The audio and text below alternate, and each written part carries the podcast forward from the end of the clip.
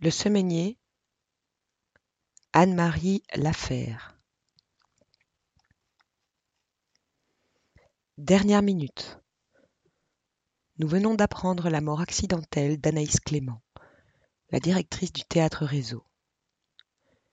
Depuis cinq ans, elle animait ce lieu d'accueil et de création où elle nous a révélé des spectacles importants et novateurs. D'abord attachée de presse pour des théâtres officiels et de jeunes compagnies, elle avait appris son métier sur le tas et s'était littéralement constitué un réseau international d'affinités artistiques et d'amitiés créatrices avant de fonder son théâtre. Dans notre prochaine édition, nous publierons un entretien avec son plus proche collaborateur, William Brull, le directeur administratif du Théâtre Réseau qui évoquera la personnalité de la disparue et fera un bilan de ses activités qui ne se limitaient pas au spectacle. Anaïs Clément luttait pour le décloisonnement des arts et elle invitait des écrivains, des plasticiens, des musiciens, des cinéastes dans son bel espace de la rue du Poivre. Il faut espérer que le théâtre réseau ne disparaîtra pas avec sa fondatrice. Nous présentons nos condoléances à sa famille et à ses proches. Lettre posthume d'Anaïs pour servir de testament. Une angoisse me ramène ce soir à ma table de travail au moment où j'allais me blottir sous les couvertures avec un roman de Patricia Highsmith.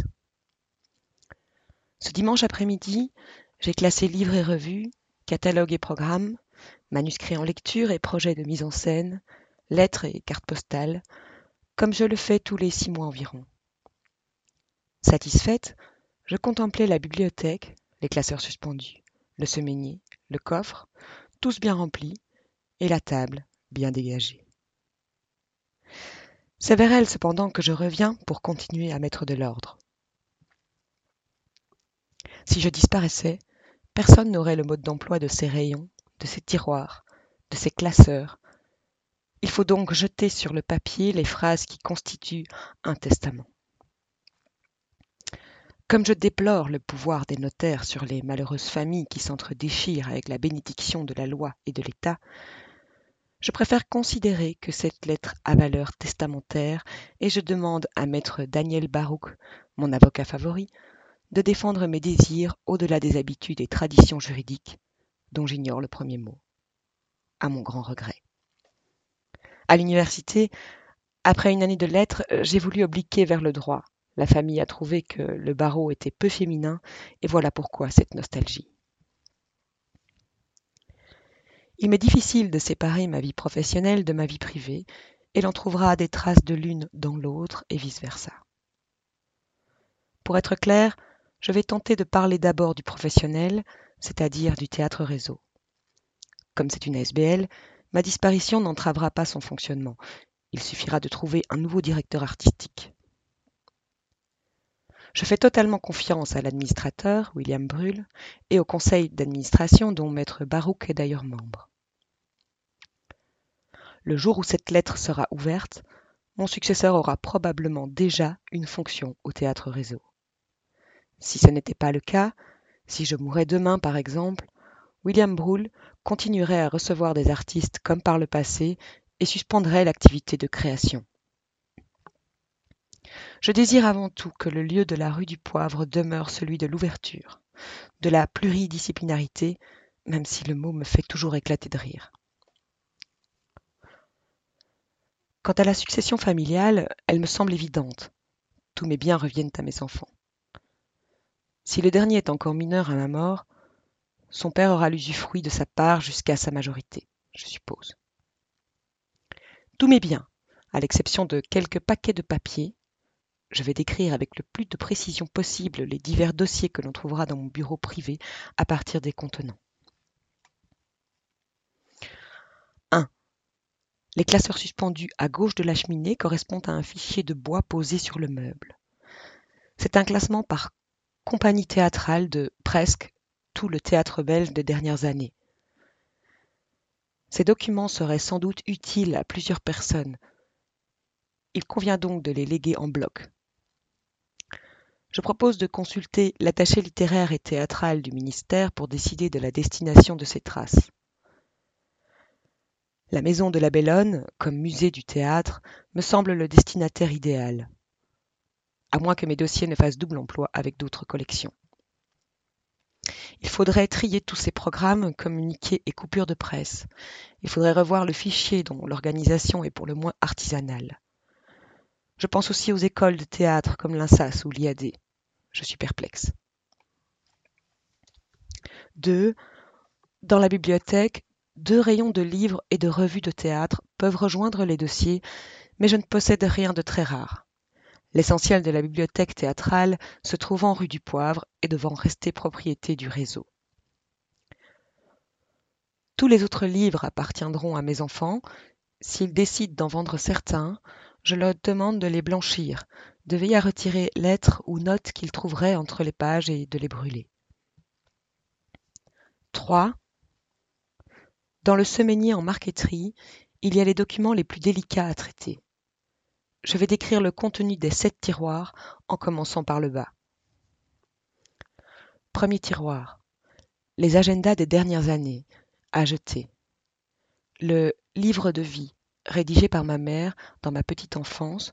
Pour mes enfants, ça les amusera. Les dossiers de mes divers emplois avant la fondation du Théâtre Réseau, à jeter ceux de quelques colloques auxquels j'ai assisté, à jeter, sauf si l'un des enfants s'intéresse à ces sujets. Décollage est une sorte d'énorme cahier réunissant des souvenirs dans le but naïf de constituer un fichier à la manière de Michel Léris. Tout cela n'a de valeur qu'à mes propres yeux. Deuxième tiroir. Les doubles des manuscrits des articles publiés dans diverses revues, classés dans des chemises au nom des revues. Tous ces papiers ne concernent pas le théâtre, il faudrait donc trier et joindre les articles sur le spectacle au lait global, à la Bellone ou ailleurs.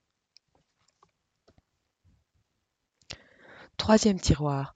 Des dépliants touristiques, des cartes routières, des plans de ville, des photos de vacances et surtout des récits de voyage, des carnets de bord, qu'il faudrait répartir entre plusieurs personnes. Les carnets pour mes enfants portent les titres suivants. USA, Yougoslavie, Angleterre, Irlande, Italie. Le carnet Venise est destiné à mon ex-mari, le carnet Maroc à ma cousine Colette, le carnet Égypte à Maître Barouk, le carnet Avignon à William Brûle et le carnet Portugal à Brûlé. Quatrième tiroir. Les lettres de mon père que je trouve très belles et que je donne à mes enfants, les lettres d'amour de mon fiancé à restituer à mon ex-mari. Par ailleurs, on trouvera dans ce tiroir des lettres d'amitié ou d'amour, classées dans des chemises au nom de mes correspondants. Je demande à maître Barouk de leur faire parvenir en main propre. Ce qui sera facile puisqu'ils habitent la Belgique ou la France pour la plupart et que leurs adresses figurent dans le grand carnet gris toilé dont je ne me sépare jamais. Une exception, une amie québécoise qui attendra un voyage d'affaires de maître Barouk ou de l'un de ses associés. Cinquième tiroir, des photos, des cartes postales, des lettres diverses, réparties en plusieurs chemises qui ne portent que la mention de telle à telle date. Il me semble qu'il vaut mieux les brûler que de passer un temps infini à les classer par correspondant. Sixième tiroir. Tout ce qui s'y trouve doit parvenir à ma cousine Colette, tant les menus objets que les papiers. Trois dossiers qui s'intitulent respectivement L'introuvable, le projet de scénario d'un film que nous aurions aimé réaliser à deux, un roman porno, les quatre premiers chapitres d'un faux roman érotique que nous nous étions amusés à écrire ensemble, et les lettres de Colette. Des souvenirs, des aigrettes, des hippocampes, un coquillage, un très vieux châle d'indienne qui tombe en poussière, un louis d'or, le portrait de nos arrière-grands-parents, une petite amulette obscène en terre cuite, un cachet et sa cire rouge, quelques figurines en ivoire, un collier de bazar en perles de verre, un gros bracelet de cheville en argent, un bonnet péruvien. Septième tiroir. Des manuscrits en tout genre. Depuis un volumineux journal intime jusqu'à de petits textes d'une page, en passant par quelques romans avortés et par les poèmes de l'adolescence. À maître Barouk et à Colette de décider s'il faut les brûler ou les garder, pour quel usage? 4. Dernier contenant à examiner, le coffre que j'appelle familièrement mon coffre à finances, et où mes héritiers découvriront un beau désordre, puisque j'entasse toutes les paperasses de banque en vrac, les plus récentes se trouvant au-dessus du tas, comme il est logique. Mais je n'ai pas de dettes, et en fouillant bien, ils tomberont sans doute sur le carnet de dépôt, où ils liront le chiffre de mes modestes économies. Chiffre très fluctuant à cause du théâtre réseau qui doit souvent être renfloué. 5. Enfin, quelques restitutions à opérer. Un très beau dessin à la plume, à droite du semainier, devra retourner à son auteur, l'artiste italien Guido Torino, qui vit à Paris. Les manuscrits de textes dramatiques en lecture, qu'on trouvera sur la cheminée, seront confiés à mon successeur du réseau ou à William Brull, qui les renverra à leur auteur si le théâtre interrompt la création. Voilà. C'est peu de choses. J'ai sans doute oublié de préciser bien des points. Qu'importe. Je préfère remercier ici tous ceux qui m'ont rendue heureuse, si peu de temps que ce soit. Je garderai un bon souvenir de ma vie, me semble-t-il, grâce à eux. Si j'ai blessé ou peiné quelqu'un, c'était involontaire et je le regrette sincèrement. Je ne veux ni curé, ni messe, ni enterrement. Je lègue mon corps à la science, à la faculté de médecine de l'ULB plus précisément. Bon amusement, les carabins. Et je souhaite que l'argent destiné à des fleurs soit versé à Amnesty International. Rideau.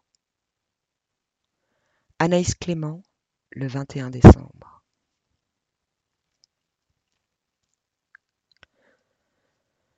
Première irruption du narrateur. Hier, il faisait très froid je ne suis pas sorti. Je n'avais aucune raison de sortir. Maître Barouk m'avait confié la veille les premiers documents concernant l'affaire Clément. Une affaire simple. En quelques jours, tout sera réglé. Une semaine tout au plus. Curieuse bonne femme. Je ne l'ai pas connue.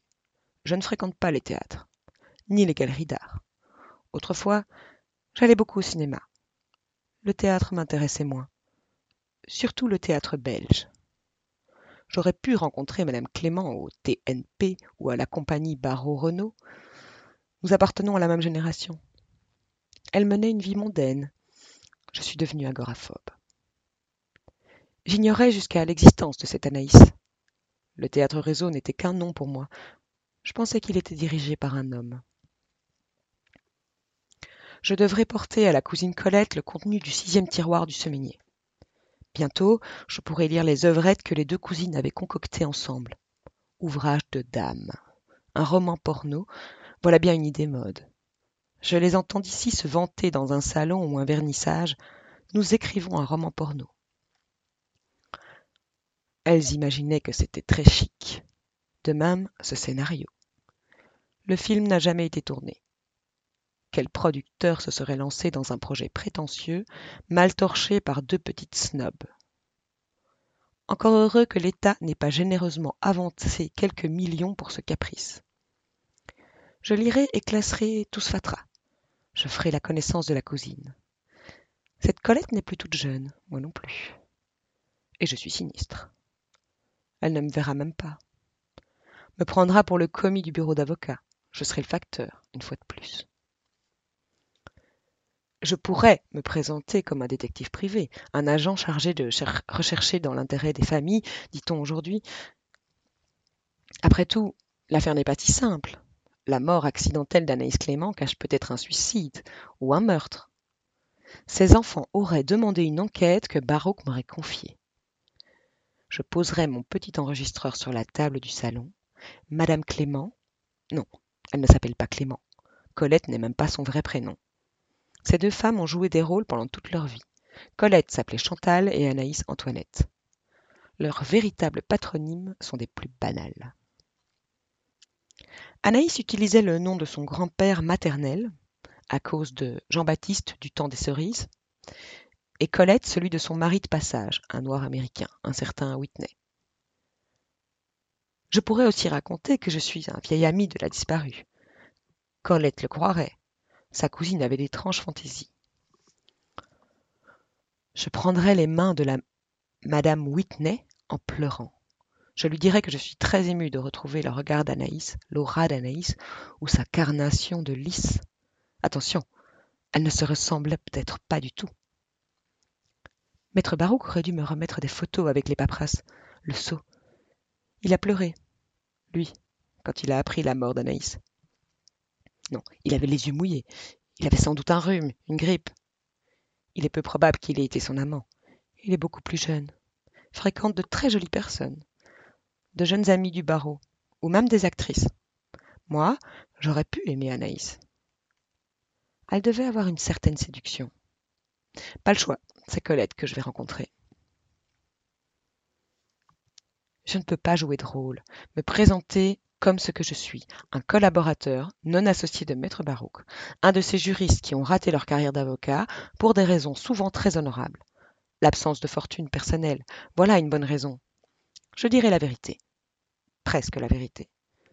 Avec la dignité du malheur. Elle m'enverra promener à la première question, me traitera avec l'insupportable mépris des femmes pour les hommes comme moi. Il ne faudra pas la questionner.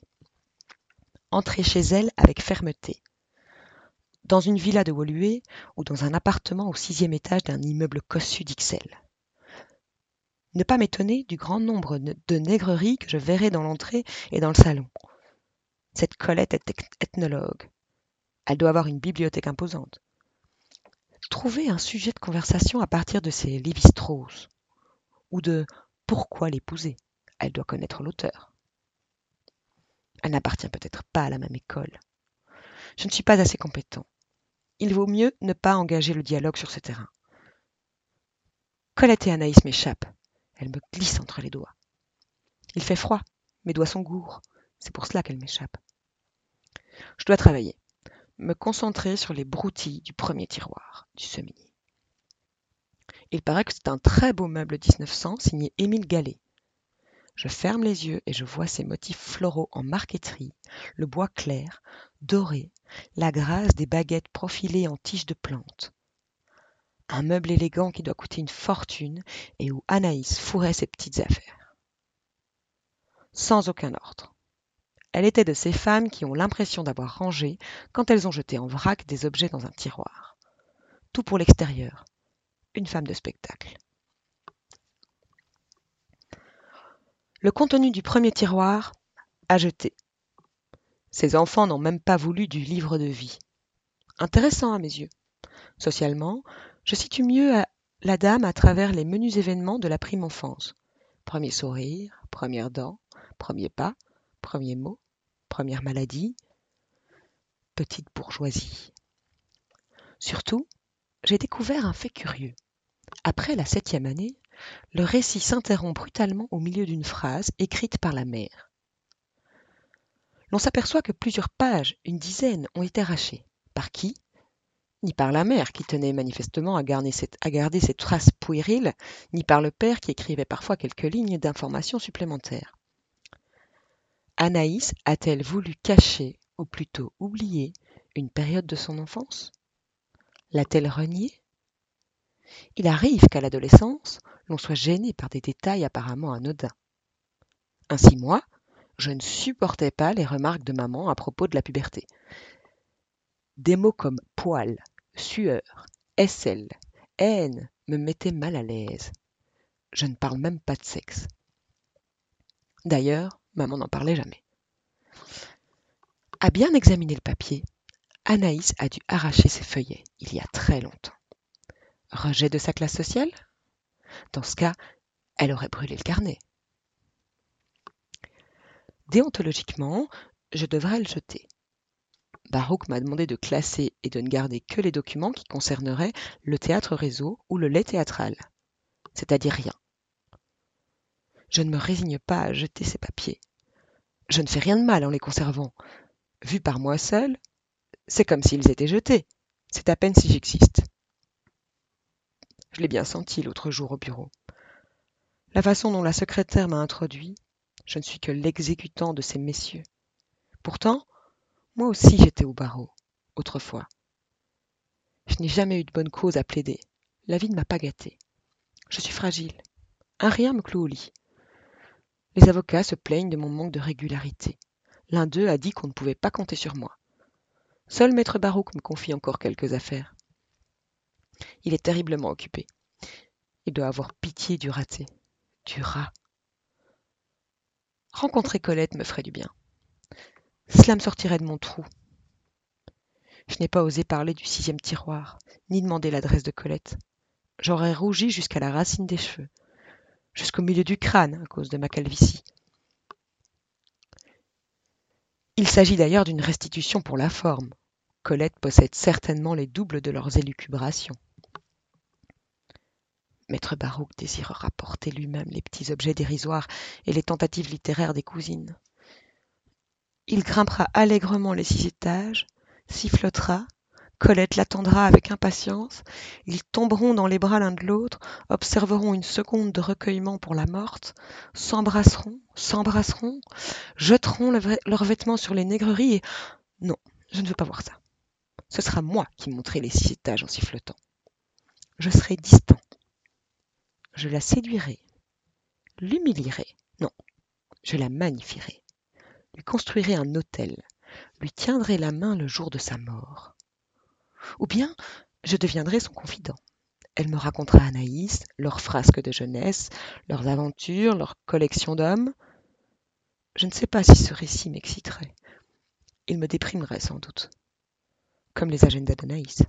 Tous ces rendez-vous, surtout depuis cinq ans, depuis le théâtre réseau. Difficile de deviner s'il s'agit de rendez-vous professionnels ou privés. Souvent les deux à la fois. Elle avait soigneusement choisi son métier.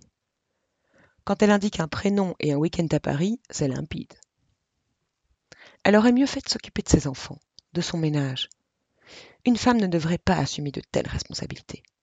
En fait, c'était William Brûle qui dirigeait le théâtre réseau. Elle se contentait de parader dans les festivals et aux premières. Brûle parle d'elle avec respect. Il dit Madame Clément, sans émotion. Un homme solide, un flamand. Pourquoi avait-elle choisi un flamand? Le ministère de la Culture acceptait cette situation? Curieux. Encore un point à éclaircir. Je peux connaître le chiffre de la subvention, c'est du domaine public.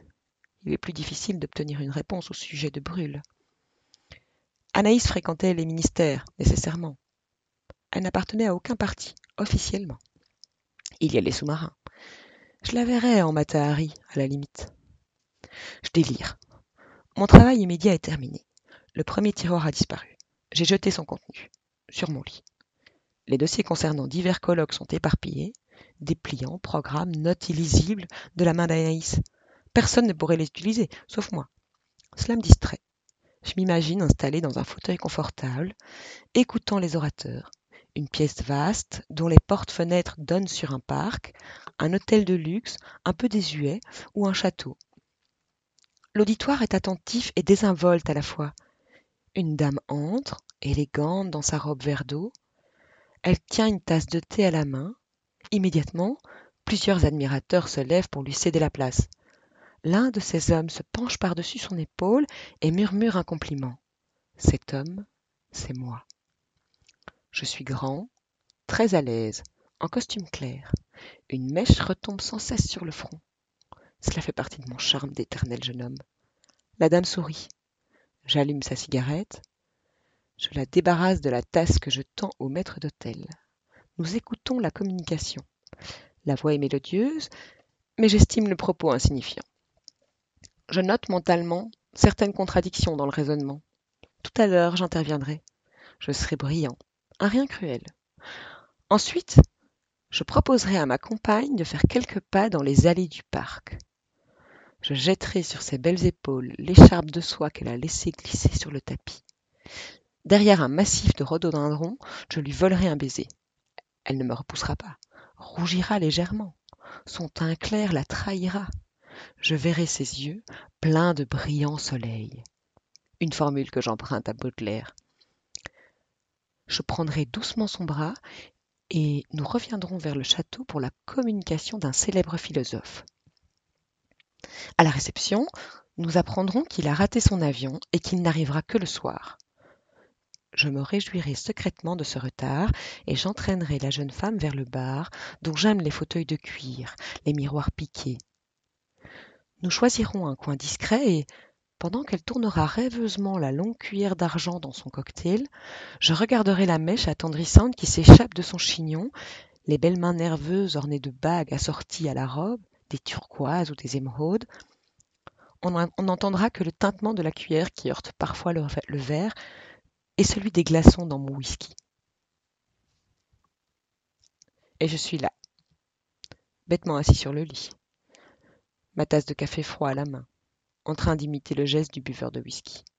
Mal rasé, en pantoufles, avec trois pulls superposés. Presque un petit vieux dans une pièce sordide qui sert tout à la fois de chambre, de bureau et de salon salle à manger. Mon seul luxe, mes livres et mes disques. Il y en a partout. Quelle femme voudrait vivre ici? Ni Anaïs ni Colette. Pas même la dactylo du cabinet que j'avais invitée à dîner. Cette Agnès ne me plaisait pas tellement un peu épaisse, sans élégance, mais joviale, d'une simplicité campagnarde que j'appréciais. C'était de maître Barouk qu'elle était amoureuse. Elle n'a parlé que de lui pendant la soirée.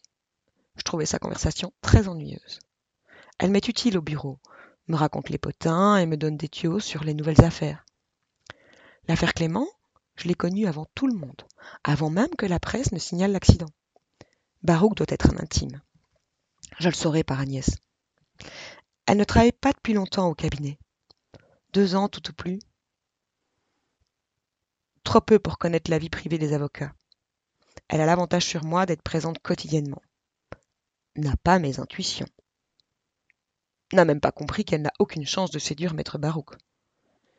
Je lui apporte parfois un bouquet d'anémones ou de mimosas. Le jour où j'aurai fait la connaissance de Colette, j'apporterai des roses à la pauvre Agnès. Le bonheur rend bon. Je croyais trouver des traces de Colette dans le cahier des souvenirs. Il n'y a rien. Pas une allusion. C'était une de ces périodes où l'ethnologue vivait dans une hutte au Mali, se nourrissant de haricots et de manioc, observant les rites funéraires des dojons. Portait-elle une saharienne en coton écru ou une petite robe d'été discrètement décolletée pour ne pas choquer les indigènes? Ou bien elle restait le plus souvent sur la terrasse du grand hôtel de Bamako, en bikini, se précipitant à tout instant sous la douche. À quelle image correspond la vraie Colette? Je dois arrêter ce jeu, attendre de la rencontrer, me concentrer sur Anaïs. Le cahier de souvenirs date du début des années 70. Un grand cahier de dessin dont de nombreuses pages ont été coupées pour permettre de coller divers papiers à la manière des albums de photos. Hélas, pas de photos ni de Colette, ni d'Anaïs, ni de personne. Des morceaux de papier sans valeur, grossièrement collés ou simplement glissés entre les feuillets. Un ticket d'entrée du musée du Louvre, un tract anarchiste, des programmes de spectacles ou de concerts, des dessins d'enfants, des coupures de presse et des photos découpées dans des journaux, notamment celle de James Dean. Une célèbre publicité représentant une multitude de petits culs, des notes prises lors de conférences, Lacan, Macciotti, Alain Jouffroy, Guattari, etc. Des reproductions de tableaux, une déclaration d'amour sur un billet de banque, des cartes postales, par exemple le béguinage de Bruges, n'importe quoi. Avec une référence en épigraphe, Michel Léris, Bifure, page 275 et suivante, NRF 1968, comme justificatif. Je me demande quelle déflagration ce fatras a pu produire. Rien. Elle avait du temps à perdre. C'était avant le théâtre réseau, je le vois bien. La fameuse pluridisciplinarité. Elle décloisonnait déjà. Mettait tout dans le même sac. Pourtant, elle avait besoin de ses tiroirs, Anaïs. Elle avait besoin de sept tiroirs de son semainier. Elle y jetait tout en vrac? À la réflexion, pas du tout. L'insignifiance de ce premier tiroir le montre. Elle veut se livrer peu à peu au destinataire que je suis. Ménage ses effets. Mais pouvait-elle prévoir que sa note de colloque me ferait délirer ou que son livre de vie m'intriguerait? Je suis n'importe qui. Elle pouvait supputer l'intérêt de n'importe qui pour le contenu des sixième et septième tiroirs. Mais pouvait-elle deviner ma réaction quand j'ai détaché deux feuillets jaunis du cahier de souvenirs? Elle y avait soigneusement recopié les paroles de la chanson Giroflé, girofla. Je pleurais. J'ai honte de le dire en lisant les premiers vers. Que tu as la maison douce, giroflée, girofla. L'herbe y croît, les fleurs y poussent. Le printemps est là. Dans la nuit qui devient rousse, giroflée, girofla, l'avion la brûlera. Nous avons cette chanson en commun, Anaïs et moi. Pas pour les mêmes raisons. Quelle était la nature de son émotion? Son amant la lui chantait? Elle l'avait entendue lors d'une fête progressiste 68 tarde Jamais je ne pourrais expliquer à personne les raisons de mon propre émoi. On se moquerait de moi. Même à la brave Agnès, je n'oserais me confier. L'air de la chanson m'obsédera. Je serai encore plus renfrogné, grincheux, grognon. C'est à cause de mon mauvais caractère que personne ne m'invite. D'autres juristes indépendants travaillent au bureau. Ils reçoivent des invitations pour les vernissages, les conférences. L'un d'eux, Yves Lacrosse, est même prié à dîner chez la célèbre Madame de Vrede, l'épouse du bâtonnier. Parfois, au bistrot du palais, il me raconte une soirée. Il n'a guère d'humour et se prend pour un être d'exception. Quand je suis entrée dans le salon, les conversations se sont arrêtées et tout le monde m'a regardé. Il est très grand, au moins deux mètres. Et je me suis dirigée vers la maîtresse de maison et. Et tu lui as baisé la main, dis-je en riant, car j'imaginais ce grand corps littéralement courbé en deux pour effleurer la main grassouillette de Madame de Vrede, qui doit faire un mètre cinquante, talons compris. Pas du tout. Je l'ai embrassée sur les deux joues, comme cela se fait chez nous. C'est une lointaine cousine de ma mère. Elle était ravie de retrouver quelqu'un du pays. À présent, je suis son invité permanent. Une quinzaine de jours plus tard, le grand Yves faisait antichambre comme moi chez les avocats. J'étais malade. Une mauvaise grippe. Il avait l'air en pleine forme. Il me tendit un carton, caractère en relief. Ça pue le fric, je pensais. Maître Yves Lacrosse était invité à un raout chez Madame de Vrede. Je le regardais, pensif, ce grand dadais, parfaitement incompétent, même pas beau, allait devenir l'ornement insolite du salon des de Vrede, à cause de sa taille et de sa famille. Je n'étais pas jaloux, je n'ai aucune ambition mondaine. Pourtant, j'ai envié la crosse avec violence quand il fit le récit du fameux raout. J'avais dû garder la chambre. Ma grippe avait empiré. Je ne le revis qu'après le décès d'Anaïs Clément. Il me brisait les oreilles avec le caviar, la vodka, le saumon, le champagne et la liste complète des invités quand soudain je l'arrêtai. Anaïs Clément était là. Mais bien sûr, elle était toujours partout, dit-il avec un clin d'œil grossier. C'était le 23 décembre. Tu n'ignores pas qu'elle est morte le 25. Voyons, je sais tout avant tout le monde. J'étais dans le bureau quand la petite Agnès t'a téléphoné pour te proposer de te charger du dossier. À ta place, j'aurais refusé. Une histoire de saltimbanque idéaliste. Le même jour, j'obtenais sans difficulté une belle affaire de vente d'armes. Comment se comportait Anaïs Clément? Je ne l'ai pas observé particulièrement. Il y avait un monde fou et j'avais des gens à voir. Tu comprends, les trois banques les plus importantes du pays étaient représentées et je devais. Mais tu l'as vue? Tu peux me la décrire? Je n'avais pas la tête à regarder les dames, à part une petite rousse en salopette brillante, la fille de la baronne Monsoir. Je me fiche de ta salopette. Parle-moi d'Anaïs Clément. Je ne sais pas. Je crois qu'elle portait une robe noire. Mais je confonds peut-être. Je ne suis pas sûre que c'était Anaïs Clément. Je le quittai sans un mot, jetant sur la table un billet de cinquante francs pour payer mon café. Je marchais rageusement dans les rues glacées, fulminais contre l'imbécile.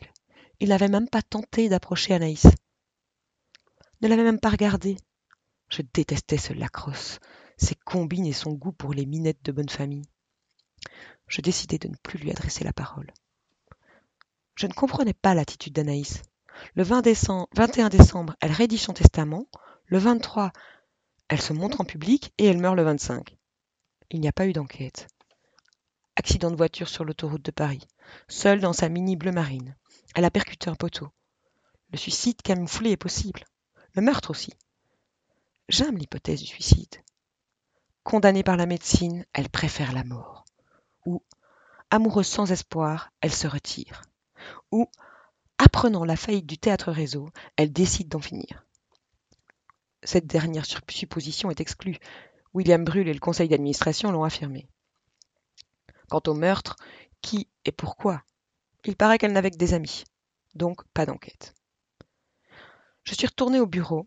J'ai osé demander des photos à Maître Barouk.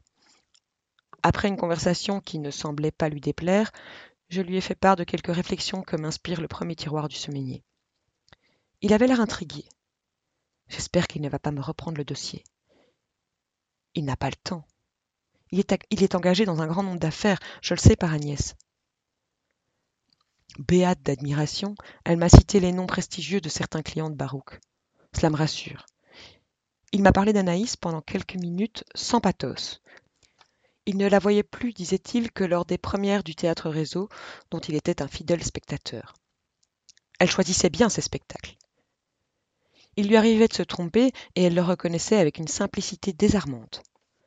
Elle avait beaucoup de vieux amis comme lui qui s'étonnaient de la voir toujours vive et disponible, de ne pas lire les signes du temps sur son visage ou. Maître Barouk fut sur le point de dire dans son âme, et il se tut, aspirant une bouffée de tabac et regardant les moulures du plafond. Je me levai discrètement, les dossiers du deuxième tiroir sous le bras, quand il me rappela. Je vous ai chargé d'une curieuse mission. Vous allez découvrir, tiroir après tiroir, la personnalité d'Anaïs Clément. C'était une femme libre. Oui, il fallait un esprit libéré pour oser écrire un roman porno. Oh, vous verrez que ce texte n'est pas bien méchant. Il n'y a pas de quoi fouetter un chat. Ne fantasmez pas trop là-dessus. Il n'en est pas question. Qu'est-ce que je fais des collages de Madame Clément? Ils me paraissent intéressants, si nous les proposions pour une exposition collective. J'ai entendu parler de quelque chose de ce genre à la galerie Le Fleuve des postes surréalistes. Regardez, dis-je en lui tendant quelques feuillets. Moi, je trouve ça très mauvais, me répondit-il après un bref coup d'œil sur les collages. Non seulement il n'y a aucune technique, c'est mal fichu, mais ce qui est plus grave, c'est la banalité. On a déjà vu ce style de composition des centaines de fois. Elle s'est amusée à ce passe-temps il y a bien longtemps à voir le, jaunissement du papier. Vous ne voulez pas ridiculiser la pauvre Anaïs? Alors je, jetez vite tout ça à la poubelle.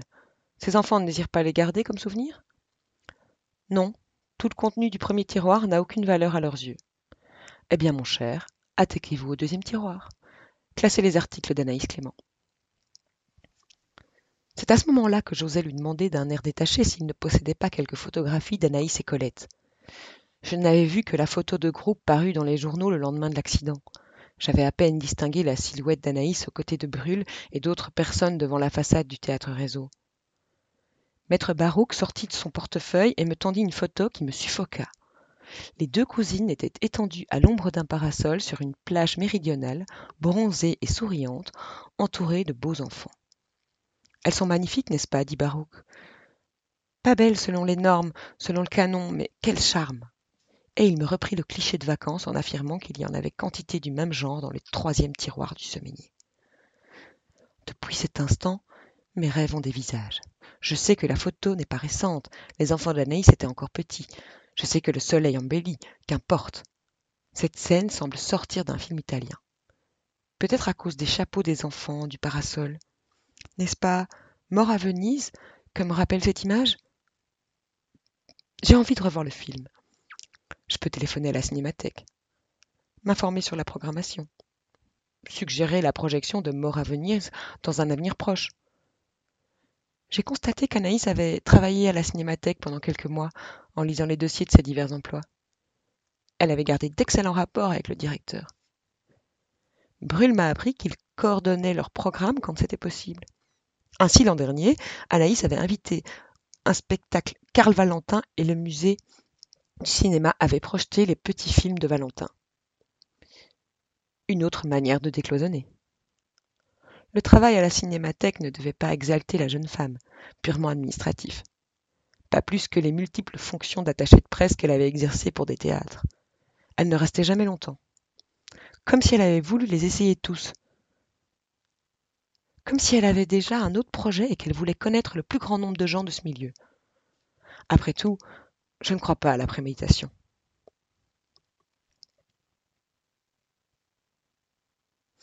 C'est en fréquentant tous ces théâtres, dans leur diversité, qu'elle a eu l'idée du, du réseau. J'ai remarqué qu'à plusieurs reprises, elle n'était pas partie de son plein gré, qu'on l'avait licenciée. Aucun motif n'est jamais invoqué. Son style ne convenait pas au directeur Ou sa conduite dérangeait C'était une époque agitée de sa vie privée, sentimentale, l'époque de son divorce. Elle a dû avoir beaucoup d'amants. Je préfère ne pas songer à tous ces hommes. Je redoute les photos du troisième tiroir. Outre les beaux visages d'Anaïs et Colette, il me faudra contempler les faciès des individus qui ont compté dans sa vie, dans leur vie.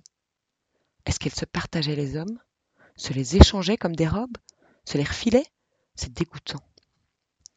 Je voudrais croire qu'Anaïs est morte d'amour, qu'elle n'a jamais aimé qu'un seul homme et que, désespérée de ne pas susciter la même passion, elle s'est jetée sur le poteau de l'autoroute. Le délire me reprend. Je sors dans le froid pour me calmer. Je vais marcher jusqu'au palais.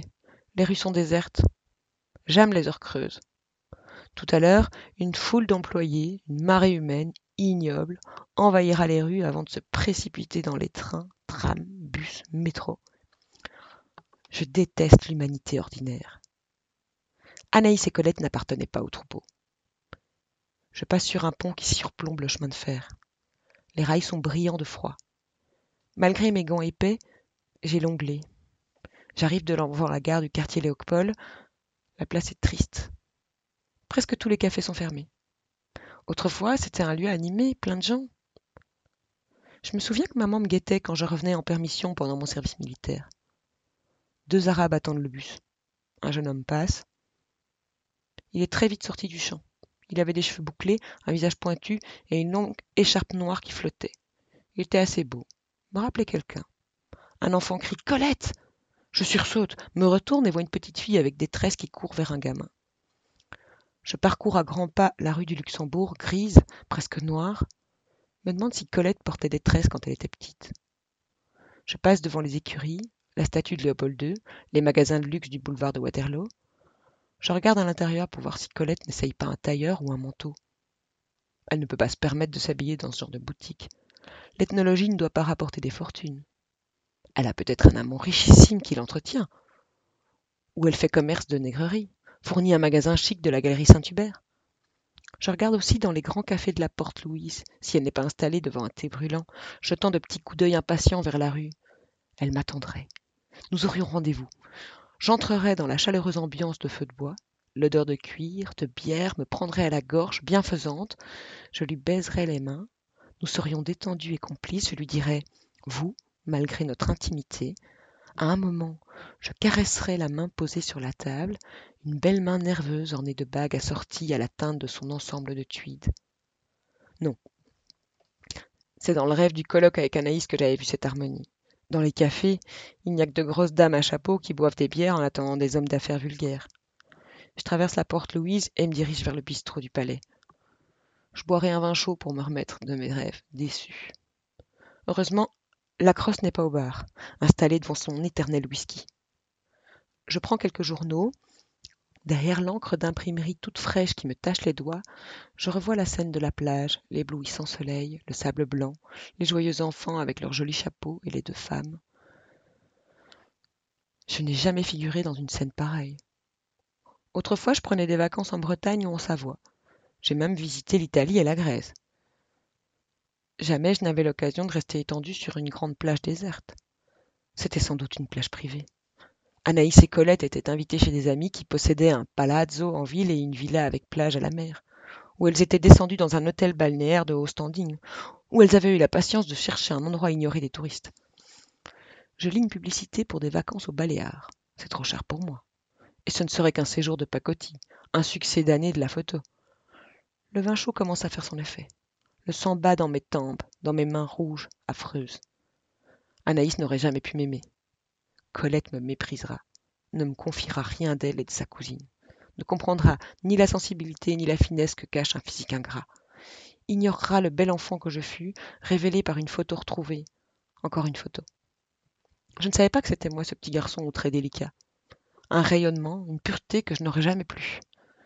Je suis restée mince, je n'aime pas mes rides mal placées, mes cheveux de plus en plus clairsemés. Je ne m'aime pas. Même ma nièce ne m'aime pas. Elle me passe des informations par pitié. Elle sait que je tire le diable par la queue. Elle est sensible à mes petites attentions. Les autres sous-fifs du cabinet, style Lacrosse, ne pensent jamais à lui apporter des fleurs ou à lui faire un compliment. Elle est souvent mal habillée. Je lui donnerais des conseils si j'osais. Elle n'aura jamais l'allure des cousines. Une jeune fille vient d'entrer dans le café. Un joli minois. Elle ôte son poncho. Un horrible jeans délavé et un pullover immense dissimulent complètement sa silhouette. Elle feuillette un dossier. Serait-elle avocate? Bien jeune. À l'examiner, moins jeune que ne le suggère sa tenue négligée. Elle commande, elle aussi, un vin chaud. Elle m'a regardé dans les yeux avec l'insupportable assurance de la bourgeoisie. Elle se replonge dans le dossier, consulte sa montre, jette un coup d'œil par la fenêtre. Elle attend son petit ami. Je lis que le théâtre Réseau accueille une troupe de travestis parisiens. Ridicule. Il y aura du monde. Voir le succès de la cage aux folles.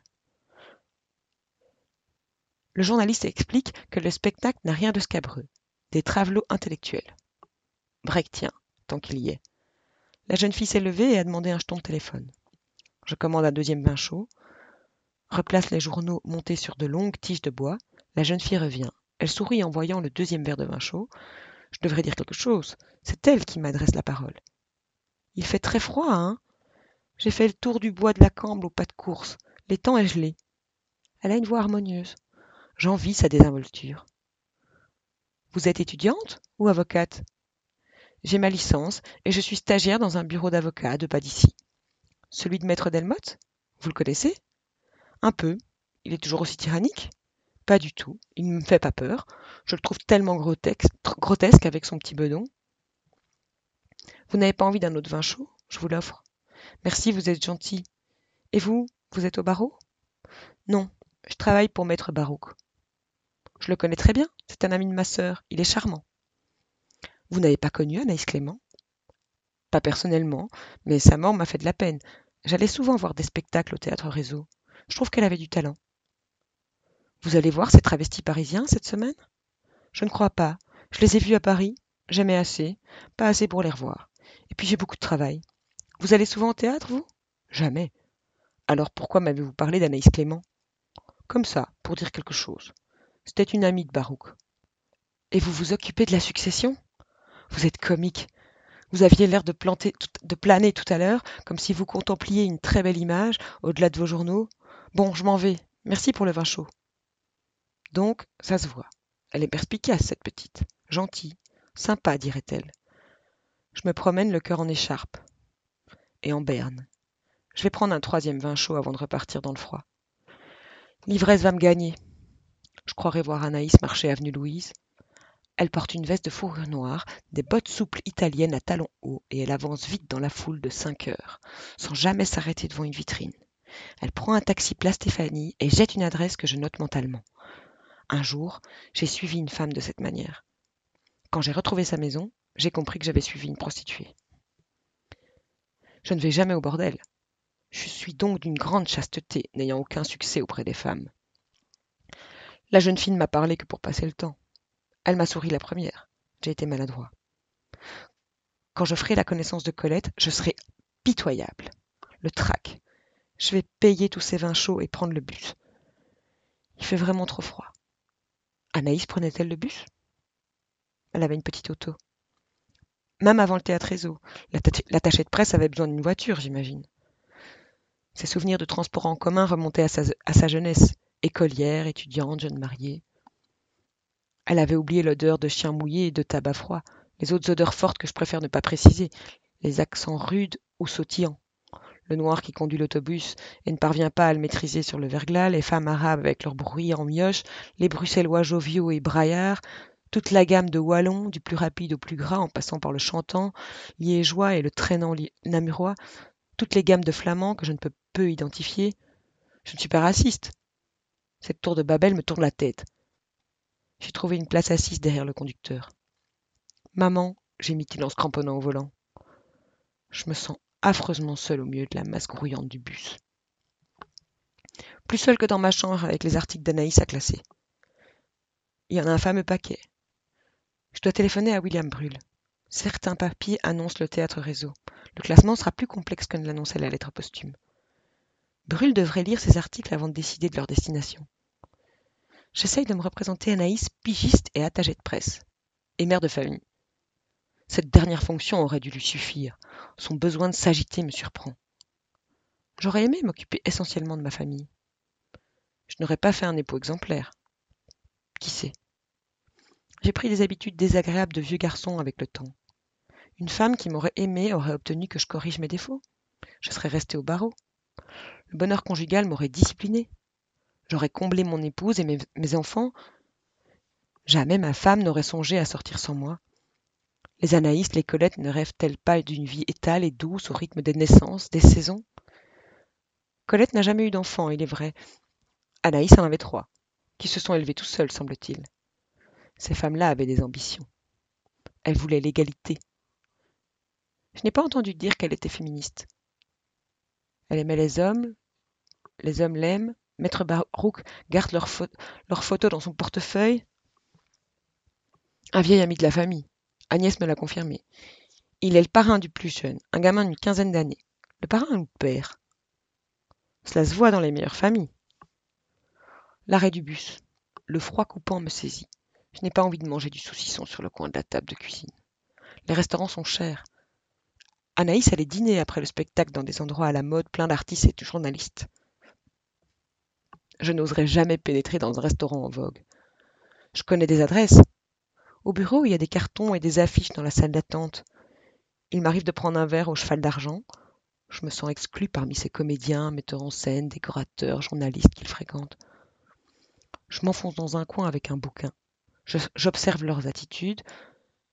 J'ai peut-être vu un jour Anaïs sans le savoir. C'est un monde artificiel. Ils s'embrassent et disent Salut, comment ça va?